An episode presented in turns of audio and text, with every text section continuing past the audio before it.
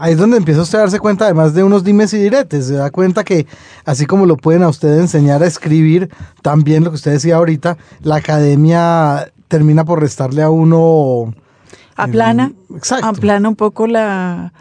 Pero eso es como una discusión que se está dando en todo el mundo y yo me, me pregunto si usted como maestro y usted como discípulo lo. Yo soy una fanática de la escritura creativa. Creo que a la gente hay que enseñarle a escribir. Después ya verán qué Sí. hacen. Lo- yo lo que creo es, y lo hablaba justamente en la clase la semana pasada, que tenía un estudiante súper impetuoso que me decía, pero ¿por qué me está pidiendo esto? Le estaba pidiendo una escaleta argumental del proyecto. Yo puedo confesar que no es necesariamente que así se hagan las cosas cuando yo escribo. Es más, yo, soy, yo casi nunca escribo como digo que se debería escribir.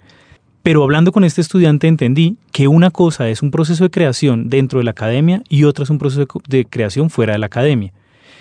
Y dentro de la academia hay ventajas y desventajas, pero hay un marco. Es un espacio donde ocurren unas cosas que no van a ocurrir en otro. Y esas, esas cosas que ocurren ahí dentro son maravillosas. Y a- acercándonos a, a un tema que yo quiero tratar, para quitar las comas, usted tiene que saber cómo se ponen. Exactamente. De eso, de eso se trata y es empezar a, primero, abrir las miradas, segundo, a confrontar las miradas y tercero, a ver la cantidad de posibilidades de espacios de pensamiento sobre la escritura. Esa es una pelea mía con otros. es- Pelea no es la manera de llamarlo, pero como Sí, discusión. mi discusión, temas de conversación, y es qué es lo que importa en una novela. Entonces unos levantan la mano, las historias son lo que importan. Otros dicen eh, los personajes, otros dicen las atmósferas, otros dicen la capacidad del narrador para imaginar. Y se dicen y se dicen cosas. Y claro, eso en conversaciones sueltas es chévere, pero está desarticulado. La academia tiene la ventaja de que le articula a uno esto y le dice, pues para poner un ejemplo así bien, bien sencillito, esto es una torta y esta torta tiene ingredientes y los ingredientes como en una buena torta, pues si se le va la mano en uno, pues se ve. La desequilibra, se claro. entonces empieza uno a hacer una buena torta, pero porque está pensando los ingredientes. Y yo creo que eso solo ocurre en esas posibilidades en la academia, porque lo otro es ir escribiendo una novela por ingrediente, que era como yo venía en mi proceso, hacía una novela sobre el oficio de escribir, pero pues no tenía ni idea. Ah, hacía cuentos donde el trabajo era la primera persona psicológica, pero no iba para ningún lado, ¿sí? Tenía unas buenísimas anécdotas, entonces hacía unas historias simpaticísimas, pero que no sabía cómo terminarlas. Entonces todo estaba desarmado. Y todas esas cosas las aprendió en la academia. Las aprendí a organizar y a entenderlas. Claro. A saber, ah, así es que eso que yo no sabía cómo se llamaba tiene este nombre y eso permite este espectro de reflexiones. Y estos ejemplos o estos autores han trabajado en esas líneas. Porque es importante el punto de vista en la literatura. Pero es chéverísimo. Y por eso mismo creo que quedan pulcras las novelas.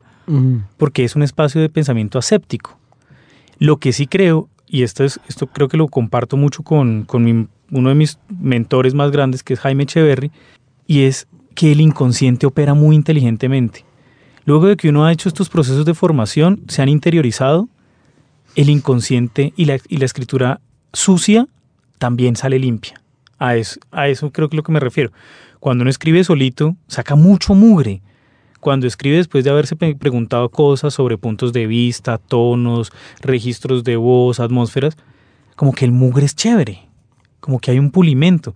Y a veces, y yo lo, lo veo así, es como cuando uno corrige, dice, no hay que corregir tanto, no hay tanto para botar a la basura. Empiezan a salir hallazgos más fácilmente. Entonces yo creo que la academia en ese sentido forma, forma escritores. No, no sé si lo ayuda a uno a ser el gran escritor, pero que saca un buen párrafo, saca un Sin buen ninguna párrafo. duda, no lo ayuda a usted a ser el gran escritor, pero lo ayuda a usted a ser un escritor. Ser un gran escritor depende solamente Sí, de usted. Claro, claro. En una entrevista en El País, us- creo que es en El País, Sí, en el país. usted dice lo siguiente, y voy a- otra vez a la academia, y a su edad. dice, dice quien escribe el texto que esta Madolia es una narrativa surrealista con visible influencia de su paisano Gabriel García Márquez. Y cita, lo cita usted, quería responder a la pregunta de cómo hacía él para narrar. Uno se forma como escritor a partir de lo que otros escribieron.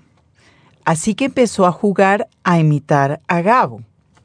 Esa es una frase que hasta hace 15 días no se podía pronunciar en eso. Sí, qué pecadito con, con el señor don Gabriel.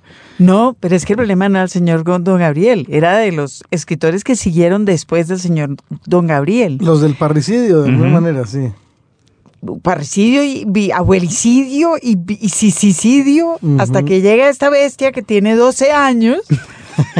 Bueno, nació en 1981, tiene 30 y... Sí. 32. 32. Sí. Y dice ya, yo sí me senté a imitar a García Márquez. Sí, Usted, claro, era consciente de que estaba haciendo eso, no, no, no imitarlo, sino ya diciendo ya. no, pero tengo que decir, el, el- aquí sí las- los puntos sobre los, las IES coincidieron. La borrachera allá tirado en Medellín con estar leyendo El Otoño del Patriarca y con un descubrimiento de... Y yo pensé que García Márquez no me iba a sorprender más, como que ya me había dejado con el 100 años de soledad y con el amor de los tiempos del cole y con mi favorito que es el coronel no tiene quien le escriba, como que yo ya estaba, no, este señor ya, se agotó, yo ya no le tengo que, ya no le puedo pedir más. Y todo el mundo me hablaba mal en la academia del otoño del patriarca. Me hablaban mal porque era sucio, complicado, enredado, como que había sido una novela caprichosa de él, como que... Y yo decía, pero como este personaje La ¿Por novela qué? favorita de Eh, Margarita Valencia dentro de ¿por las qué, de Gabo. además. por qué le hablan mal? Y dije, nada, pues vamos a leerla. Y la leí y fue una revelación Se quedó loco. absoluta. Quedé, es decir, con todo respeto para los seguidores de Gabriel García Márquez y de Cien años de soledad, Cien años de soledad es perfecta, pero es que el otoño del patriarca es genial. Es, es, es desbordada, es incontenible, eso no tiene forma, eso es como el alma, ¿sí? Es como que uno, como que uno ve, a un, ve a un ser ahí vivo y por supuesto yo no me puedo acordar de los Y ningún- episodios. ninguna novela con un trabajo más formal que el Claro, Otoño del Patriarca. Porque además el otoño del patriarca, y ahí viene toda la historia, tiene un trabajo de construcción de oraciones que es absurdo, es deslumbrante la construcción de oraciones que tiene García Márquez. Ya en sus otras novelas que tiene gran recordación ese, ese tema, pero en el otoño del patriarca es deslumbrante. Y yo dije, no, pues este señor, a mí me dijeron, y, y tengo un amigo que es artista plástico que quiero muchísimo, y a él siempre lo ponían a imitar, como pinte como fulanito, pinte como sustanito. Y él lo había pues, hecho parte de su obra, como jugar a, a las imitaciones. ¿Y en la Escuela de Escrituras Creativas no les enseñan a copiar? No, no, no, les da un poquito de urticaria. Yo sí, yo, yo ahora que dicto, sí les digo, bueno, vamos a hacer un ejercicio que es imitar a fulanito. Vamos a dialogar como Hemingway, vamos a construir oraciones como García Márquez, vamos a hacer delirios como Kerouac, sí, vamos, como que los traigamos. Y en ese momento yo estaba haciendo una, co- un- como una suerte de clase en la nacional, en la maestría, y puse esos ejercicios de imitación. Y eso fue una locura, porque la gente decía, oye, yo puedo escribir como Gabo. Claro, un renglón, dos renglones, pero puedo escribir una frase como Gabo. Y yo decía, pues, hagamos ejercicios. Y me sentaba a escribir como oficio, como con el otoño del patriarca ahí. Sí, hasta Isabel Allende. pues. Pues sí. Perdón, No, esto con lo corta. se queda, no, se queda. Se queda, Se todo queda. se queda, letra Se muerta. queda. Eh, y yo me sentaba no, a escribir cosas sin importancia, ¿no? Como el correo para ETV, eh, lo que fuera. A ver si, si encontraba el secreto de la composición de las oraciones de él. Y yo creo que eso, como decía ahorita, se quedó en el inconsciente, se interiorizó. Y cuando apareció esta imagen de el Medellín, el carro, pues yo escribía y escribía, pues escribiendo como, como salía en ese momento. Y cuando la gente lo leía decía, pero esto es muy García Márquez. Y yo, pues sí, claro. Pues estoy, debo un año tratando de descifrar el otoño del patriarca. Y pues no lo voy a descifrar, pero por lo menos estoy entendiendo una, una relación con el lenguaje que tiene García Márquez que yo no había visto antes y que me tiene deslumbrado. Y usted empezó a descifrar el otoño del patriarca a- teniendo en la cabeza y a sabiendas de la cantidad de muertos que había entre García Márquez y usted. Sí. Esa es la pregunta, es decir, usted sí sabía Sí. el riesgo que estaba corriendo. Sí. ¿Se le ocurrió también que usted ya está, tenía suficiente distancia de esa tradición? Con el tiempo, después de haber escrito Madolia y después de, de- de darme cuenta de que sí es una propuesta García Marquiana, dije, ¿y cuál es? Y, y sintiendo que eso era una- un pecado, dije, ¿y cuál es el problema? Para nada. Resulta que ese señor es genial, ese señor tiene, ese señor, es- esa, esa novela y yo tenemos 30 años de diferencia, yo no, yo, no, yo no sé quién es él. Es decir, si me entregan el Quijote o me entregan el, no sé, el Lobo Estepario, me entregan algún libro, estoy en la misma relación con él. Me cautivó un autor, un autor universal. Yo, claro que le agradezco a él como autor universal, claro que es una influencia. Pues que por casualidad somos colombianos, que escribimos en la misma lengua, claro, pero, pero para mí era un autor lo suficientemente distante. Yo ya no tenía esa sombra ni esa nube de la generación que, por ejemplo, me formó a mí, que se les prohibieron ciertos temas o ciertos acercamientos lingüísticos porque eran garciamarquianos y ya eso no se podía hacer. Y yo decía, pero a estas alturas del partido... Yo ya puedo. Y además, aun cuando no, pues no importa, se me da la gana. Yo salí de la academia de filosofía porque todo tocaba hacerlo de alguna manera. Hago lo que se me da la gana y si funciona, pues que funcione. Y si no funciona, pues lo dejamos guardado en el baúl. No pasa nada tampoco. Pero García Márquez y yo siempre fuimos buenos amigos y yo no, yo no veía por qué iba a pelear con él. Sí, además, pues todavía sigo sin descifrar el otoño del patriarca. No, no tengo ni idea de ese señor cómo lo escribió. Y me encanta seguirle jugando. Lo escribió furioso. ¿Sí? Pues a mí me parece. Pues a mí ¿Sí? me... Pues no sé, yo, yo veo esa novela y veo que hay una, ahí sí, un ímpetu ahí y, un, Es que, y una rabia. es que está, Ujú. pues eh, cuando yo estaba haciendo estas reflexiones justamente sobre, sobre el lenguaje del otoño del patriarca, yo lo que decía es cómo puede uno escribir como si no pensara y que todo esté pensado, que es como un río, como que hay un canal en el río y el río va y uno dice, no, pues ese es el cauce del río, pero no se da cuenta de la conspiración universal que tuvo que exi- existir para que el río cruzara por donde está cruzando. Para mí el otoño del patriarca es esa imagen, una cosa desbordada que va perfectamente hilada y que uno no sabe, puede probablemente yo no recuerdo muy bien las líneas argumentales, tengo episodios, pero sé que lo disfruté cada paso que di, aun cuando estuviera perdido. Y no tenía ni idea de qué estaba hablando, ni de quién estaba hablando, ni cuánto muerto estaba resucitando, ni nada, pero yo sabía que estaba feliz. Y para mí eso es una genialidad. Es lo que uno espera de la literatura. Sí. Otra pregunta respecto de Madolia. Los nombres. Ay, los, Los nombres son los nombres. son los nombres más extraños y divertidos, empezando por Madolia. Madolia. Há- Hábleme de los nombres porque está claro que lo pensó, le Sí, dio vueltas. Sí. Eh, los nombres tenían que ver con que cuando apareció el universo enrarecido y dejé el, el cyberpunk y estas cosas que eran así futuristas, dije, pues si este mundo es raro, una, bueno, y este es uno de los temas de la academia, los pactos que uno establece con el lector y las reglas que uno establece con el lector y cómo va a ser creíble o no su asunto. Y yo dije, a veces las novelas se caen por los nombres porque estamos en el futuro, en el 2016, perdón, en el futuro, en el 2016. El 2016 es el futuro, Eduardo. 2016 es casi el es un futuro chiquito. Eh, estaba pensando en Metrópolis, que mi- miraban ese 2000 allá, En el futuro, en 1984. en Volver al Futuro. Eh, y yo decía, pero ¿cómo se puede llamar Felipe? Qué nombre tan aburrido para el futuro. O en, en- sí, y en, las, y en la literatura fantástica, pues los nombres son importantes porque le dan carácter a los personajes. Son como una almita, Sí. un- una huella, una impronta del personaje. Y yo dije, no, esto hay que hacerle rastreo. Y empecé a buscar nombres. Y a, caz- a- sí, a cazar lo que apareciera. Madolia, Nulfa, Ninosca, Nigna, Satama, Leo, Leodegario. Leodegario. Ese sí es un nombre muy cercano. Sí, Es un nombre rarísimo. Sí, Leodegario. Calixto también es un nombre raro incluso. Calixto. Sí, Porque los nombres de las putas parecen como nombres sacados de una lista de... Yo me imagino, eso es una fantasía mía, pero...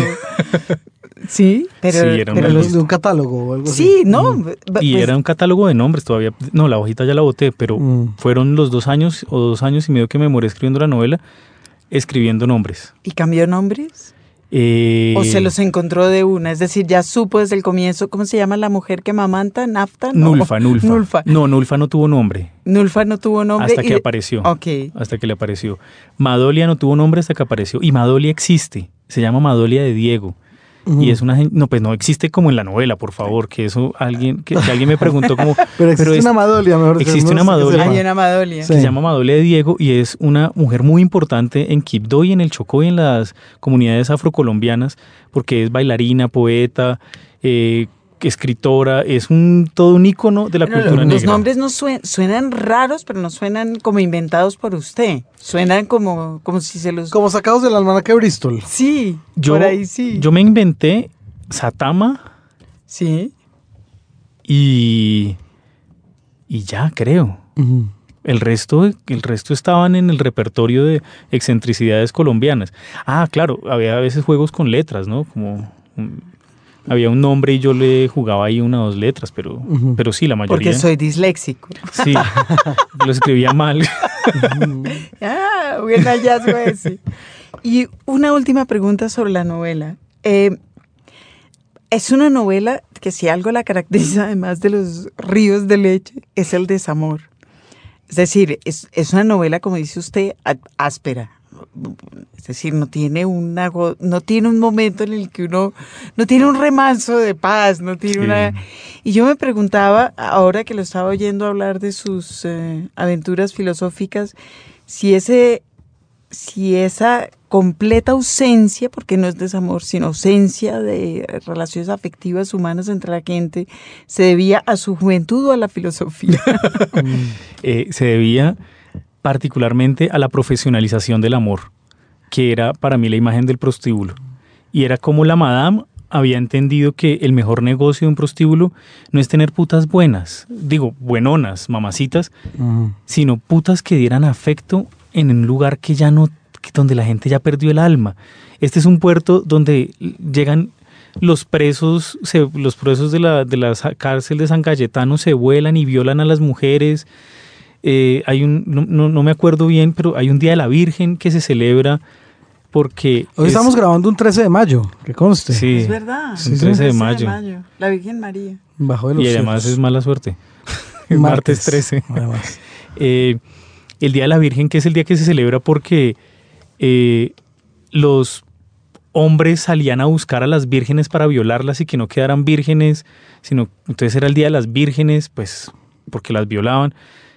Yo decía que esta, que para mí esta, esta madame lo que había entendido es hay que profesionalizar el amor, hay que dar amor en términos contractuales. Hay que profesionalizar, hay que profesionalizar las relaciones afectivas, Exacto. las relaciones entre, la- entre las personas. Y ella armó un negocio en el que todos eran bien recibidos, queridos, siempre y cuando se respetara el pacto.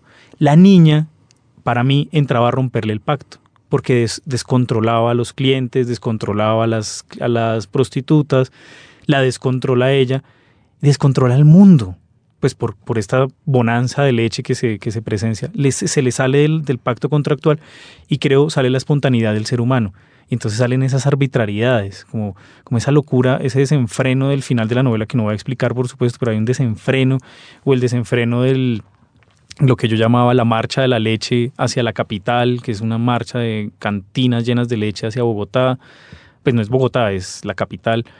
Eh, eso es como los descontroles a los que se lleva. Y esos eso. descontroles son en toda la novela y son un poco también la reafirmación de la vida, que es algo paradójico de la novela, que es tan canalla, digamos, en su, en su visión del mundo. Sí, se- para mí, el, el- el- el- sin hablar de moraleja, sino la intención, quizás la intención estético-poética, sería, primero, el caos gana, la arbitrariedad se impone, pero en la arbitrariedad está también la vida, está que no todo está acabado. Y al final, al final, del, así en el rincón más oscuro, pues cae una gota de leche y uno sobrevive. Me- mensaje de esperanza Eduardo Talora Marulanda para los colombianos. Con una. Lleva una lechecita en tu corazón. Eduardo, ¿en qué anda ahorita que está escribiendo por ahí? Eh, después de Madolia escribió otra novela que vamos a ver qué pasa con ella. Es- se está moviendo. El mundo editorial en Colombia no es, no es muy prometedor, pero pues se pueden hacer cosas. Entonces estoy, estoy esperando a ver qué pasa con ella. Y además estoy escribiendo otra novela ahora, porque pues es que no me puedo dejar, no puedo dejar de escribir, eso, eso es divertidísimo. Y además creo que he encontrado una alegría en el género de la novela corta, de la novela breve. Y es, es una alegría porque, claro, ese ejemplo que le ponen a uno siempre los novelistas escriben harto. Y me sorprende porque escribir harto bien es pues, Mm. un, un trabajo inmenso. Yo he tomado un camino más bien de como no sé si puedo escribir harto bien, pues voy a escribir poquito bien.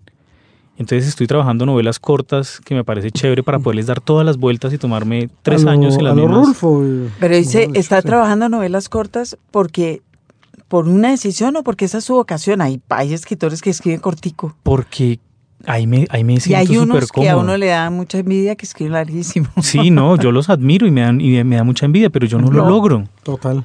No lo logro y Mm. lo intento. Entonces la novela que tenía antes eh, le- le- tenía, no sé, 120 páginas y yo estaba súper orgulloso. Por fin escribí 120 páginas y le quité y quedó en 80. Bueno, pues sí, ahí tiene que quedar bien. Entonces estoy ahora escribiendo otra, después de, esta. Estoy escribiendo una película, pues haciendo la el argumento de una película y, y ahora estoy hace unos un- un par de meses escribiendo una obra de teatro con, con un proceso ahí de creación pues que estamos probando que es que yo no tengo la historia clara Eh, veo a las actrices construyo con las actrices imágenes eh, hago bocetos se los paso al director el director me da ideas escribo una- unos cuadros los ensayamos yo tomo registro de los diálogos y las improvisaciones que propongan con eso construyo y ahí vamos ahí como en una rueda esas dramaturgias contemporáneas que dicen que se llaman así. Bueno, pero fíjese, es dramaturgia hecha in situ, es decir, hecha mientras los actores van actuando, no es un no es un libreto o una obra teatral que se hace para llevar a la escena, sino que ya está usted interactuando con, sí con la gente en las tablas y todo. Sí, sin lugar a dudas, lo que va a Mm. pasar en algún momento, y yo lo tengo clarísimo, es que les digo, bueno, ahora ustedes no dicen más y yo tomo decisiones. Y yo hago lo que se me da la gana porque yo voy a escribir el texto y ustedes después van a poder hacer lo que se les da la gana con el texto. Porque todavía no están ante el público. No, es decir, no. todos estos procesos de experimentación previos. son previos, Son al, previos al público. público. Y eso va, a- y juro que esta sí es la última pregunta. Usted dijo ahorita, eh, a mí me gustan unas partes de la novela, pero voy a leer otra que yo creo que le gusta al público. ¿Usted piensa eso? Que si el público... Es decir, cuando escribió Madolia, estaba pensando, estas partes gustarán a unas... eh, pues no sé a quién, a una serie de psicópatas eh, lactofílicos, Eso, eso. no sé, porque O sea, su, su público era una excusa. eh, pues el público era, r- pues yo decía más bien qué vergüenza. Y todavía me da un poquito de vergüenza cuando leo pasajes, por eso creo que leo solo el principio, que ya me acostumbré, ya tengo callo con el principio. Ah, Porque es que hay unos pasajes que colorean. Y, y además que le escriban una tía diciéndole, me encanta la imaginación que tienes. Y pues la escena es de una violación de cinco hombres a una mujer. Pues, pero a mí el público sí se me olvida. Y, ya, y, y lo único que sí tengo claro es que el lenguaje debe seducir. El lenguaje es una herramienta, es una herramienta dulce o puede ser áspera. Y uno puede tragar alambre de púas o puede tomar, comer gelatina, pudín, sí, y, y que incluso los tragos, que son fuertes, tienen un gustito en la garganta. Entonces que si uno no, no hace esto sabrosito con el lenguaje, no hay nada que hacer. Estamos echados a perder. Los libros. Señal Radio Colombia. En lista de espera. El cuestionario de Margarita Valencia hoy será para nuestro invitado Eduardo Otálora, autor de Madolia. Es un cuestionario de preguntas breves, de respuestas más o menos y de... mm, Pero no hay que asustarse. Eso lo digo para asustarlo. sí. O sea, no es muy, muy horrible. No, no, usted no se preocupe que aquí Un no... control de lectura. Y recuerde que estamos tomando nota, ¿no? Empezamos por ahí. ¿Leyó sí. María? Por ¿La ahí. María? Sí, en el colegio. Las primeras cinco páginas como 17 veces. No la logré. Nunca No, no más de. Ok, ya No va, Empezamos mal. Empezó mal la nota. No Sí, sobreviví. empezamos mal. No, no, no, yo lo intenté y después grande lo intenté más y todavía lo intento y digo, "Ay, pero es que sí, hay que, es que esos son como los libros que si uno no los ha leído no queda bien y, y entonces bueno, pues algún día. Pero yo no sé, la María pudiendo leer la vorágine, Margarita. Uy, no, la vorágine La sí la leí. siguiente Es pregunta. espléndida la vorágine. Sí. Muy bien. ¿Toca uno u otro? Pues yo elegí. Yo preferí elegir. Bueno, ahí los dejo. Vale. Lector primero. Lee la María, ya sabemos, las cinco primeras páginas. Muchas veces. Muchas es decir, veces. habla del intento. O sea, vale, vale, ya vale, Vale. vale, por He haberla leído como 200 páginas de la María, siempre las mismas cinco páginas. Bueno, está bien, ya se las vas a ver de memoria. Ya nos contó que leía al alba, ¿por qué? Porque Cuando estudiaba filosofía, me acostumbré a trabajar muy, muy en la madrugada, como a las 4 de la mañana. Y eso debe tener que ver con que mi papá se levanta muy temprano. Yo siempre lo recuerdo despierto a las 2, 3 de la mañana a trabajar. Entonces yo creo que eso es como una cosa ahí familiar de por la mañana nos va bien y pues yo madrugo. Y además, esto, esto lo dice, se lo, se lo plagio a un, ay, se me acaba de olvidar el nombre de él, es un escritor mexicano queridísimo, que él decía, uno se debe levantar y trabajar antes de que empiecen los problemas. Y a las 7 empiezan los problemas. El teléfono a sonar. Todo, todo, todo. Y la gente a pedir cosas y la ETV a dejar recibos y esas cosas. Entonces lee al alba y tiene, ¿es un lector disciplinado o va leyendo al tuntún lo que se le vaya atravesando? Disciplinado con lo que se me va atravesando. Es decir, lo que se me atravesó me lo leo todo, salvo la María. O sea, es, eh, es insistente y obcecado, no necesariamente disciplinado. Y lo que hago es que procuro, pero no lo logro mucho, eh, plantearme como unas líneas de, de textos. Y no lo logro mucho es porque, pues, escribir y leer es divertido. Y esto de profesionalizarlo, no estoy de acuerdo con que sea solo escribir a partir de lo que uno lee, sino leer es chévere, escribir es chévere y que coincidan es chévere. Y sí, sí, sin embargo, confesó que se había pasado un buen rato tratando de dilucidar cómo armaba García Sí. Márquez Pero sus de- frases. pero se parece mucho a las personas y mis tías las sumo entre ellas que pasan meses armando un rompecabezas. Es una obra, un trabajo infinito, pero están felices. ¿Sus tías arman rompecabezas? Sí, se ¿Y reúnen. usted? No, yo lo, yo, lo, yo lo intenté una noche en Cali y era una noche fría, de eso sí me acuerdo. Entonces como que estaba rico el clima y armé el rompecabezas completo. Entonces lo vi y dije, ah, sí se puede. Y a la semana siguiente mi tía me llegó con lo más difícil y ahí me aburrí y abandoné los rompecabezas. Nada de ce- cero de obsesivo compulsivo. No, sí, obsesivo compulsivo, sí. Pero no Pero no en el rompecabezas, rompecabezas. ni en el crochet. ¿En qué es en el crochet obsesivo sí, compulsivo? en el crochet sí, ha- hacía crochet de chiquito y bordaba y cosía y, y, y tengo muchas obras en crochet. Aprendí a tejer de pequeño. Con eso sí era obsesivo compulsivo. ¿Es verdad eso? Me Sí, da envidia. Yo nunca he podido tejer. Mi abuela, mi abuela tejía crochet y pues yo, además yo creo que yo era muy cansón y mi mamá quería deshacerse de mí. Entonces me ponía oficios. Y uno de los Su- oficios... Su mamá está pintándose como el personaje más sensacional. Mamá es muy divertida. El atravesado. Es muy divertida.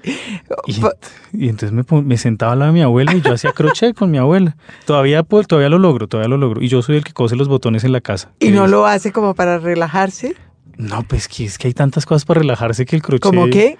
Como mirar por la ventana, como pasear Ah, a ok. mi perra. O sea, no, no es un acelerado. Realmente se puede tomar la vida con calma. Pues por eso madrugo, para tomarme el resto del día con calma. Me, me estreso las primeras tres horas del día y las otras van fluyendo. ¿Qué libros se le van atravesando usualmente? Eh, Los de sus amigos, tiene amores que va explorando. Yo, yo a veces me enamoro de autores y digo que los voy a leer y procuro leerlos hasta el fondo. He dejado de hacerlo porque cuando leo mucho de un mismo autor lo odio.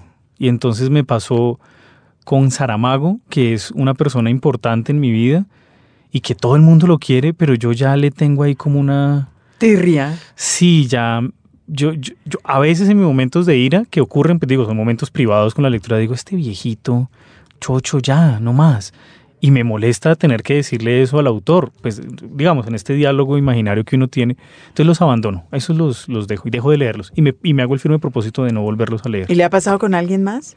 Que, lo, que, que se enamora. Sí, Sí, bueno. Pero es que Bukowski sí es la cuota inicial para el odio. Y esto perdonarán muchos. En la Feria del Libro en estos días, yo no puedo creer que Bukowski siga siendo tan editado. Tiene como un público cautivo Somos- generacional. somos cada vez más adolescentes. Y yo digo, pero Dios santo.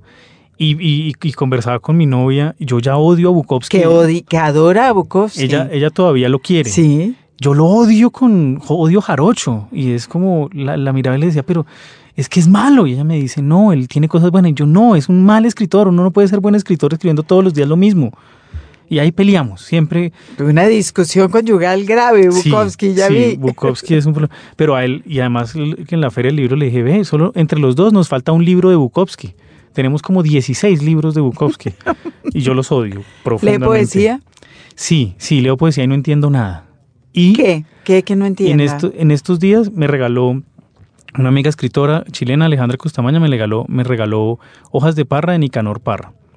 Y fui muy feliz, fui muy feliz Porque porque, entendió todo. porque entendí. E incluso se rió, Sí, sí, lo que es una disfruté. experiencia extraña con la, disfruté mucho. con la poesía. Y entonces por momentos lo que me ha pasado y, es, y, y- y no lo logro entender muy bien es con Sandra Lorenzano, que, que- me gusta mucho ella como, como escribe, aunque escribe muy raro, pero a mí me gusta y me gustan las cosas raras, tengo que confesarlo. Eso también es un punto de discusión marital. Yo, a mí me gustan las cosas raras porque sí. Eh, yo decía, pero ¿será que el asunto aquí es de entender o de qué? Y me he ido desprendiendo de una relación informativa con la poesía, incluso desde la maestría lo estaba haciendo, y me estoy acercando más es al deleite del lenguaje. Y si esto me, me suena y me resuena, sobre todo el resuena en la cabeza, O hay sea, algo. Está aprendiendo a leer Sí, poesía. sí, sí, estoy aprendiendo. Pero me cuesta, me cuesta un montón. Y sobre todo porque nunca sé quiénes son buenos o malos poetas. Me pasa un poco también con la literatura. Pero si supiera tampoco pasaría nada. Yo le puedo decir que fulanito es un gran poeta y usted lo leería y diría, "Hmm, si suena y resuena, vuelvo, y esto creo que es una, esto lo dice Juan Manuel Roca, que es cuando las palabras logran cantar, pues como que es chévere. Y a mí me, y yo estoy tratando de afinar el oído en ese sentido. ok. Y Parra, qué delicia. ¿Qué libro ha regalado muchas veces? Yo creo que yo casi no regalo libros. He regalado pocos, ahora que lo pienso. Le Eh, regalaba a las novias cuentos escritos Sí, por usted. Pero esos no clasifican. Eh, yo creo que Madolia lo he regalado un montón de veces. Bueno. Eh, pero me acuerdo de dos que no he regalado mucho, pero que sé que he regalado. Uno fue 100 años de soledad en la edición de eh, la Real Academia, que me parece súper bonita. Y en estos días me estaba arrepintiendo de haberlo regalado porque ese libro me gusta, ese, ese libro como objeto me gusta. Y lo regalé y estoy feliz de habérselo regalado a la persona que se lo regalé, pero no me compré uno para mí. San Y entonces- Librario. No, no está. Ya le pregunté a Álvaro. De- ya estará. Ya estará, pero pues bueno, ahora va a costar muchísimo más de lo que costó la vez que lo regalé. Y el segundo, que lo he regalado dos veces porque me deslumbró, es Melodrama de Jorge Franco. Y me deslumbró porque yo no me imaginaba que fuera a ser bueno. Y me gustó muchísimo y me pareció un libro chévere para compartir con la gente. Ok. Y creo que no regalo libros es porque yo leo cosas que no sé si a la gente le interesen mucho. Como que no, pues que no, s- no sé ¿Cómo, cómo qué? como Cosmos de Vidlov Gombrowicz, que Gombrowicz es un autor que más o menos la gente conoce, Un poquito, sí. poquitos, y Pero Cosmos, no, que va, es un autor Sí, importante. pero pues a quién se lo regalo, como mi mamá ya lo leyó, pues ella no se lo va a regalar. Eh, mis amigos no les, no creo que les llame mucho la atención porque él es muy raro. ¿Regala libros? no, no, no, yo casi no regalo nada. Regalo figuritas de origami. eh, Hace origami también. Sí, sí. Eso lo crochet, aprendí y a hacer. crochet y origami. Y el origami lo aprendí en filosofía para no dormirme en clase. Era la cuota, era café y origami, la, es la receta. Una buena combinación. Cargó un libro durante la adolescencia debajo del brazo hasta que Sí, lo deslió. sí, ¿Cuál? sí. El coronel no tiene quien le escriba, el atravesado Andrés Caicedo y el Quijote de la Mancha. Buen trío. Sí, éramos muy felices los cuatro. éramos muy felices hasta que aparecieron otros y otras. Y esto, y en estos días he estado pensando, lo que pasa es que es muy gordo, pero releerme el Quijote, necesito partirme una pierna para, para volverlo a hacer. Se levanta a las 5 de la mañana y lee dos horas todas las mañanas. Se lo puede Sí, echar rápido. Pero es que con esa estoy en busca del tiempo perdido y ahí voy. Pero es que él busca el tiempo perdido y el Quijote. No, no los puede leer en, la- en el mismo momento de la vida. No, entonces por eso el Quijote, el Quijote fue un gran compañero. Lloré mucho cuando se acabó, pero atacado. Me sentí solo. Es como si se me hubiera muerto un amigo. No, no, ni siquiera se me murió. Fue como si un amigo le dice a uno, me comí a tu novia, como un dolor profundo que- de traición. Y yo, yo decía, pero ¿por qué te acabaste? No me hagas esto, no seas injusto. Esto de un escritor de novelas. ¿Se considera un escritor? Pues aquí voy a citar, citar, plagiar a Roberto Burgos Cantor en una charla que le hicieron una vez en el gimnasio moderno. Decía, pues soy escritor cuando escribo y cuando no escribo, pues no soy escritor. Cuando no escribe, no es escritor. Y entonces yo le, yo le hago ahí una vueltica, le hago una convita y es, yo creo que escribo en la cabeza muchas más veces de las que escribo sobre el papel. que escribo conversando mucho más de lo que escribo sobre el papel. Y que por eso, cuando escribo sobre el papel, las cosas se cocinan, están cocinaditas, están bien cocinaditas. Entonces creo que escribo mucho en la cabeza, en las conversaciones, echando chistes, y que escribo poco sobre el papel. ¿Qué tanto de su tiempo entonces es un escritor? La mitad del tiempo, un ratico. Como cuando Casi, paseo a la... casi todo el tiempo. A ver, vamos a ver, de 5 a 8 de, o- de leo, luego paseo a la perra, ahí pienso, Ahí es escritor. ahí escribo. Pobre perra. No, ella la pasa buenísimo, ella la pasa buenísimo. Eh, luego hay que preparar el desayuno, entonces ahí no. Luego hay ¿En que serio? Mientras cocina no es no No, ahí piensa en cocinar. Ah, no, ahí escucho radio, ahí escucho radio juvenil Ok. para divertirme.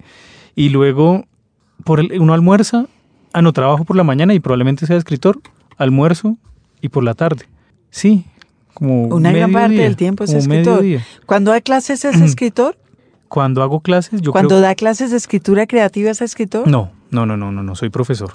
Ah, Ok. Y ahí es, y esa es una reflexión larguísima, porque es toda la, la pregunta sobre las pedagogías para la creación. Y yo ahí creo que hay dos líneas. El que es ejemplo, el que sirve como ejemplo, y el que, como yo, que pues no tenemos mucho que mostrar, lo que hemos hecho es pensar los temas y tenemos cosas para decir.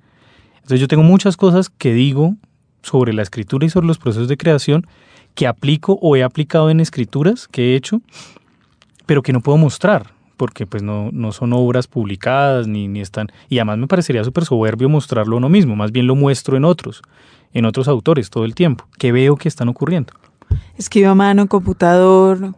Hasta ¿A esta máquina? semana, hasta esta semana escribí a mano.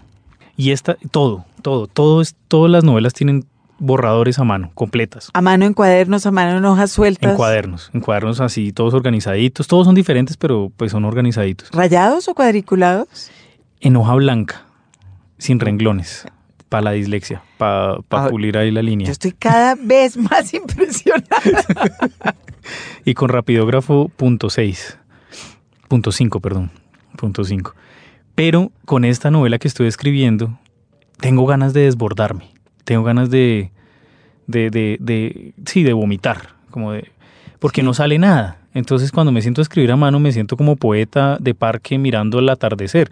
Me siento durante dos horas en el sofá de mi casa que tiene una vista hermosa a la ciudad y me sale una frase. Entonces me siento patético porque tengo muchas cosas para decir.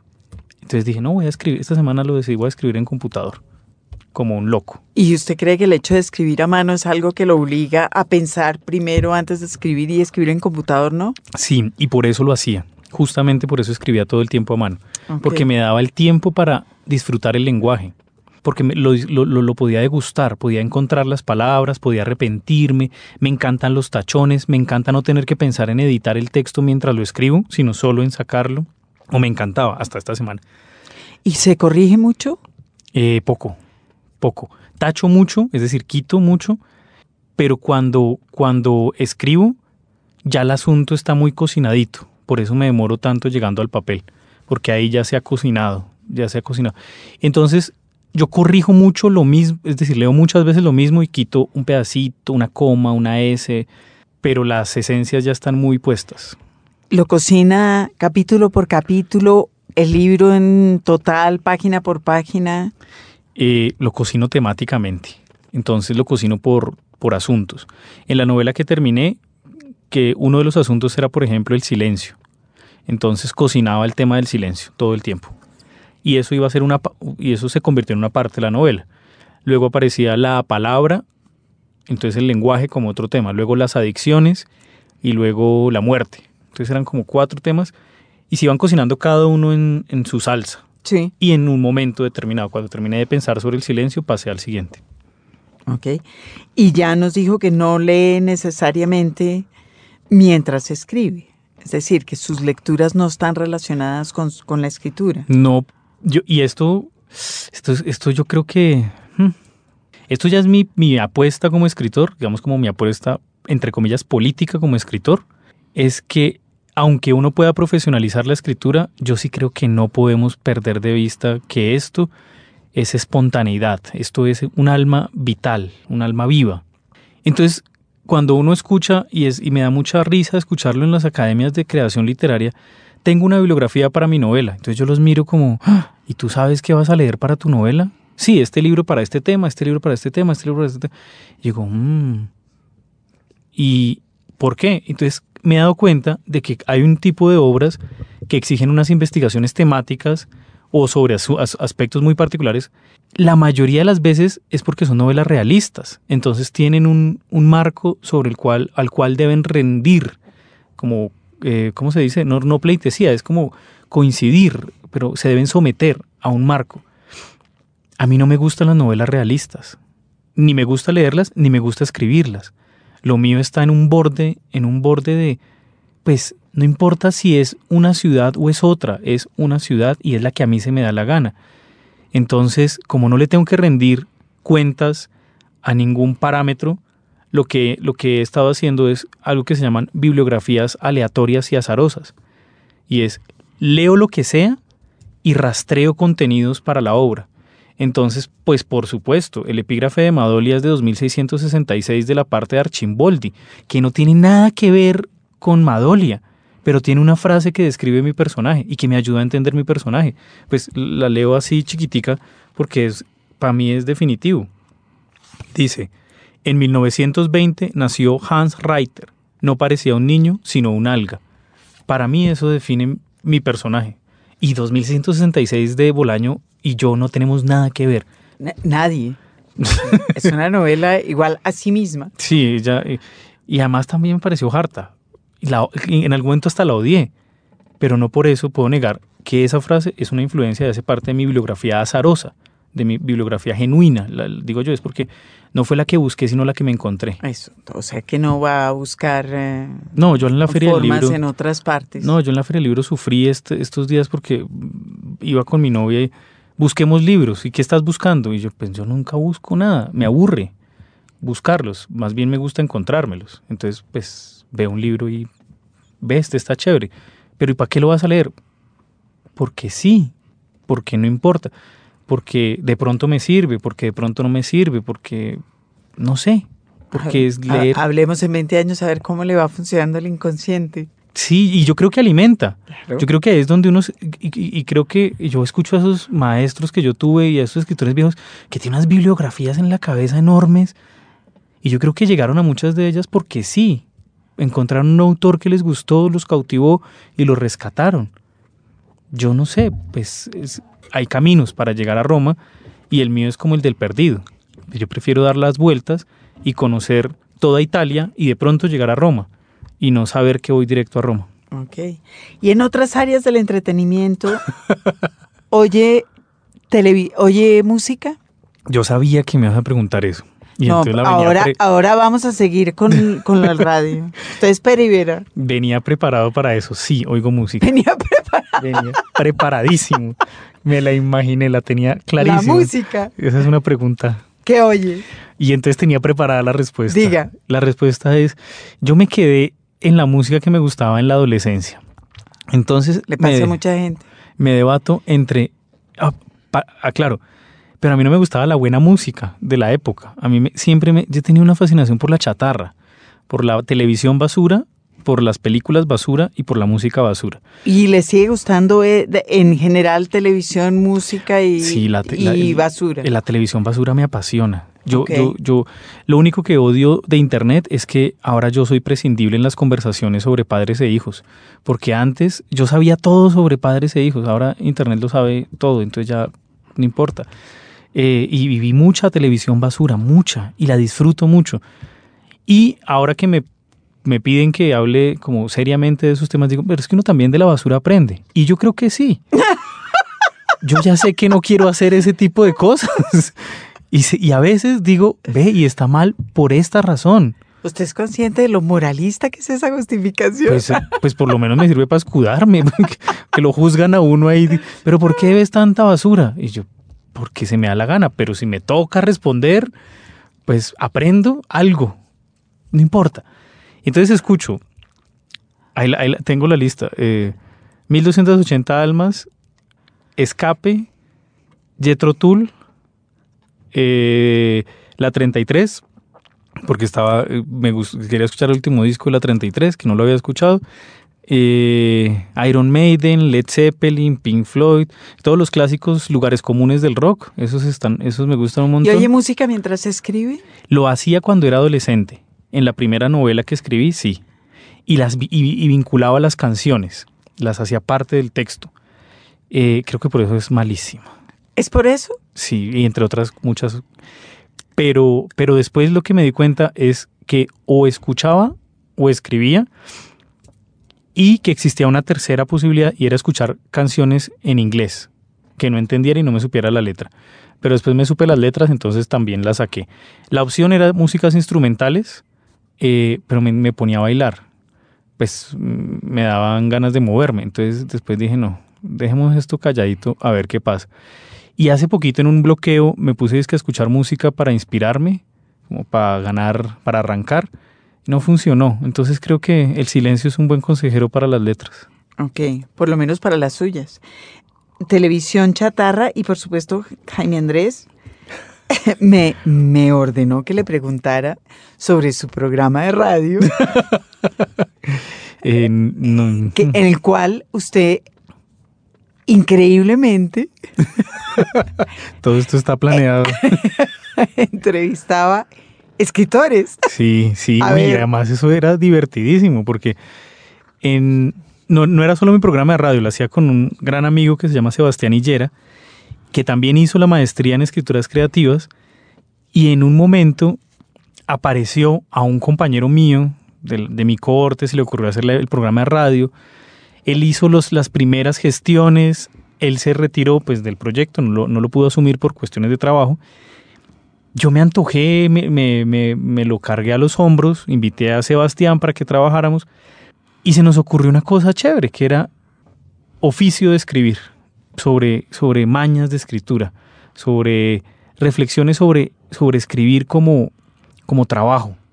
Y esto era patrocinado por la maestría en escrituras creativas y entonces teníamos acceso a todos los invitados internacionales que traía la maestría en escrituras creativas. Eso quiere decir que en los tres años o dos años y medio que estuvimos haciendo el programa, entrevistamos como a 60 escritores. ¿Y aprendió? Uy, pero un montón, sobre todo de cómo entrevistar. Eso. De radio. ¿Y de escribir? De escribir aprendí dos cosas. La primera, que eso funciona, es decir, que uno sí puede hablar en serio sobre el oficio de escribir. Y la segunda es que no hay que tomárselo tan en serio. Porque en todos ellos veía algo que ahora yo percibo cuando doy mis clases. Y es No, cuando hago entrevistas. No, cuando, entre- no, cuando hago entrevistas sale el tercer yo, el, el- el yo, el yo, el yo curioso. Eh, y lo que me di cuenta es que ellos hablaban tan en serio de temas que eran tan iluminadores para mí, pero que después conociéndolos en la intimidad sabía que no aplicaban para sus textos y que no los podía juzgar moralmente, que ellos estaban haciendo su trabajo, dándome rutas a mí y dándole rutas a sus estudiantes, aunque escribir fuera cada vez una nueva aventura, entonces que no la podían sistematizar. Era, bueno, hablemos en serio, pero no se lo tomen tan en serio, encuentren la propia senda.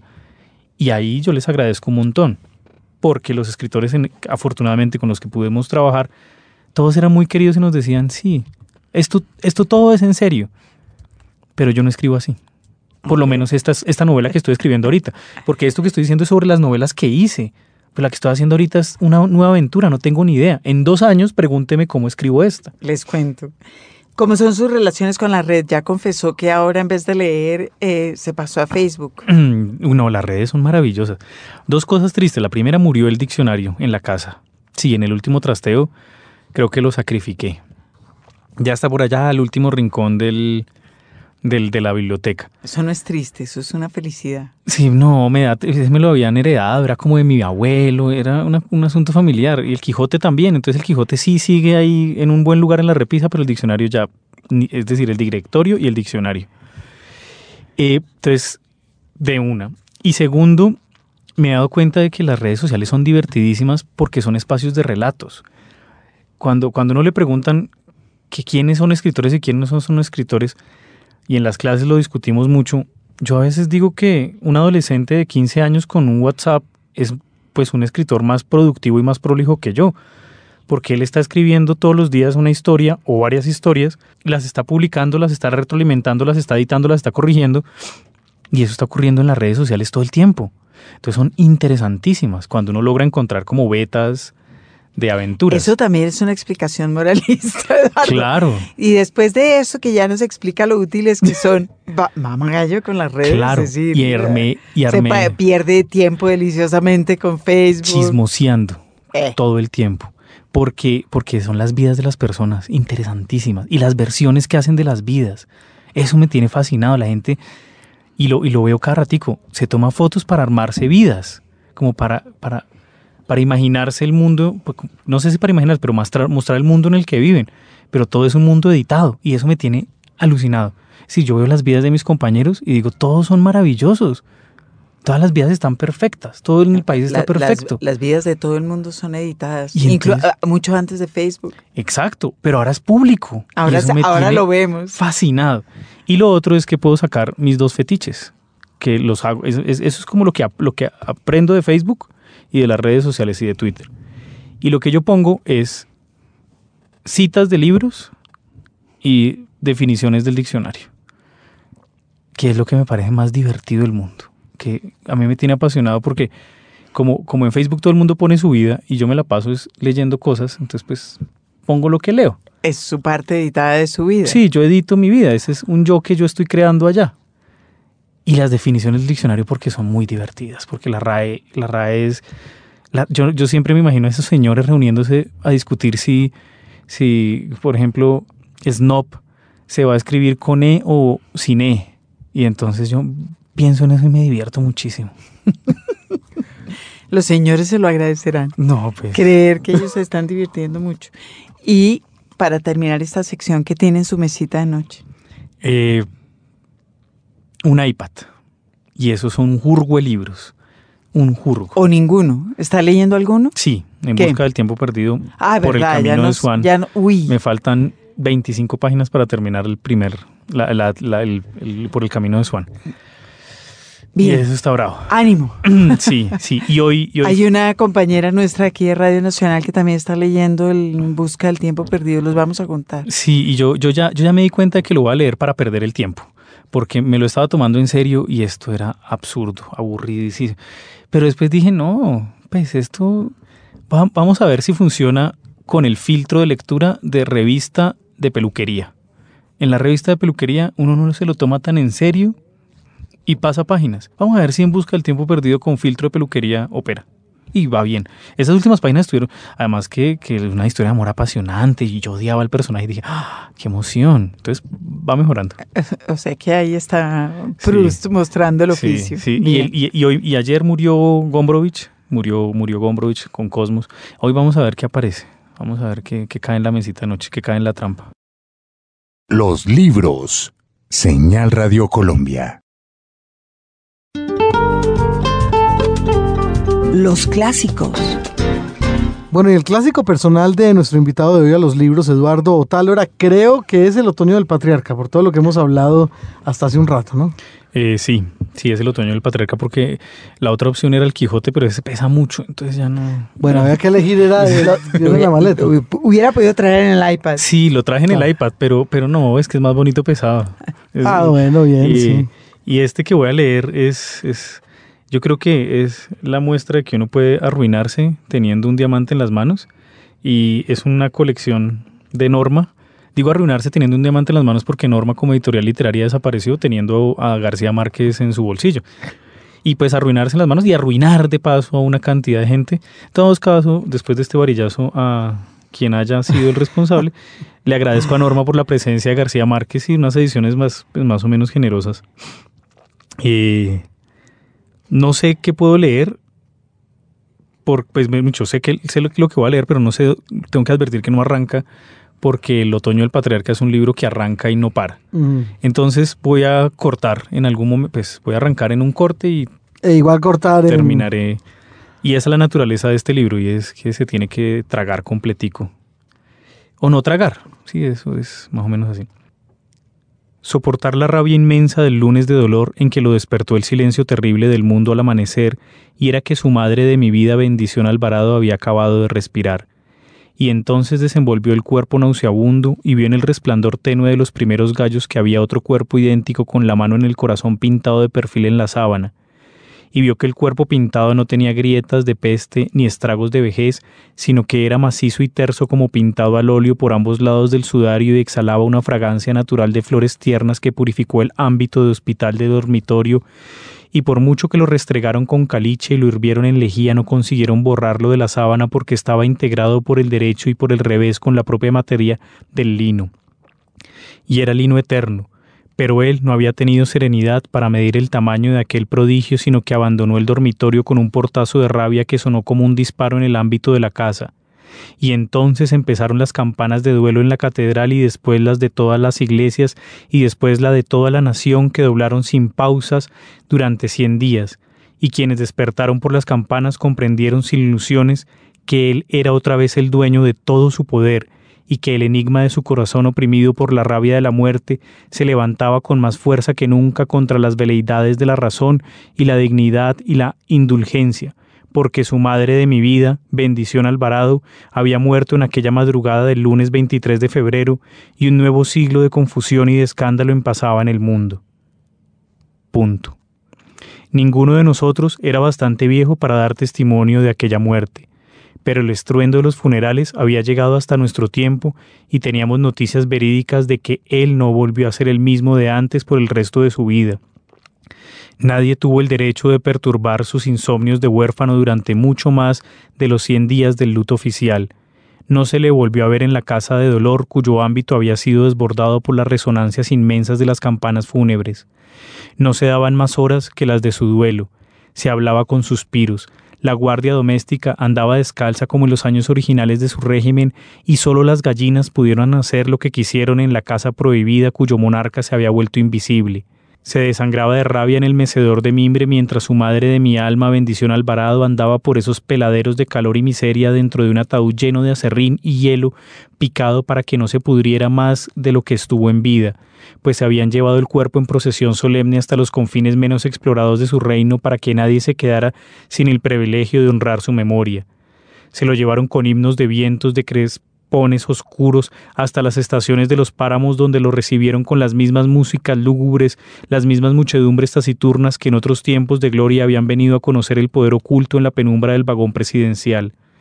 Exhibieron el cuerpo en el monasterio de Caridad donde una pareja nómada en el principio de los tiempos había parido mal a un hijo de nadie que llegó a ser rey. Abrieron los portones del santuario por primera vez en un siglo. Soldados a caballo hacían redadas de indios en los pueblos. Los arribaban secuestrados. Los metían a culatazos en la vasta nave afligida por los soles helados de los vitrales donde nueve obispos de pontifical cantaban oficios de tinieblas. Duerme en paz en tu gloria, cantaban los diáconos, los acólitos, descansa en tus cenizas, cantaban, afuera llovían los geranios, las novias repartieron guarapo con panes de difuntos, vendieron costillas de cerdo, camándulas, frascos de agua bendita bajo las arcadas de piedra de los patios, había música en las cantinas de las veredas, había pólvora, se bailaba en los aguanes, era domingo, ahora y siempre, eran años de fiesta en las trochas de prófugos y los desfiladeros de niebla por donde su madre de mi muerte, bendición Alvarado, había pasado en vida persiguiendo al hijo embullado en la ventolera federal, pues ella lo había cuidado en la guerra, había impedido que le caminaran encima las mulas de la tropa cuando se derrumbaba por los suelos enrollado en una manta, sin sentido. Y pues continúa sin una pausa hasta la página 300.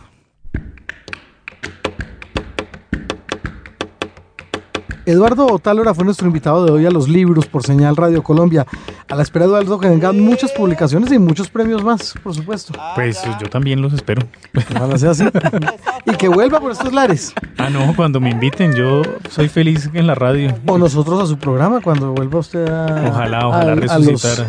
A los, diales. Ojalá resucitara ese programa. Era muy entretenido. Gracias, Eduardo, por estar acá. No, gracias, Margarita. Andrés. Andrés. Margarita, muchas gracias. James González al otro lado de la pecera. Margarita Valencia, como siempre, al lado mío. Jaime Andrés Monsalve. Nos despedimos de ustedes. Hasta la próxima.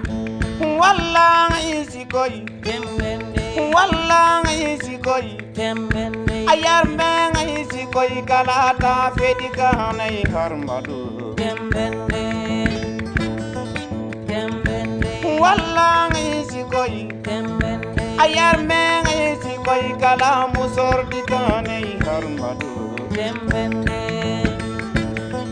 dembende wallahi si koy dembende ayar menge si koy kala der peditane harmadu dembende dembende ayom manalai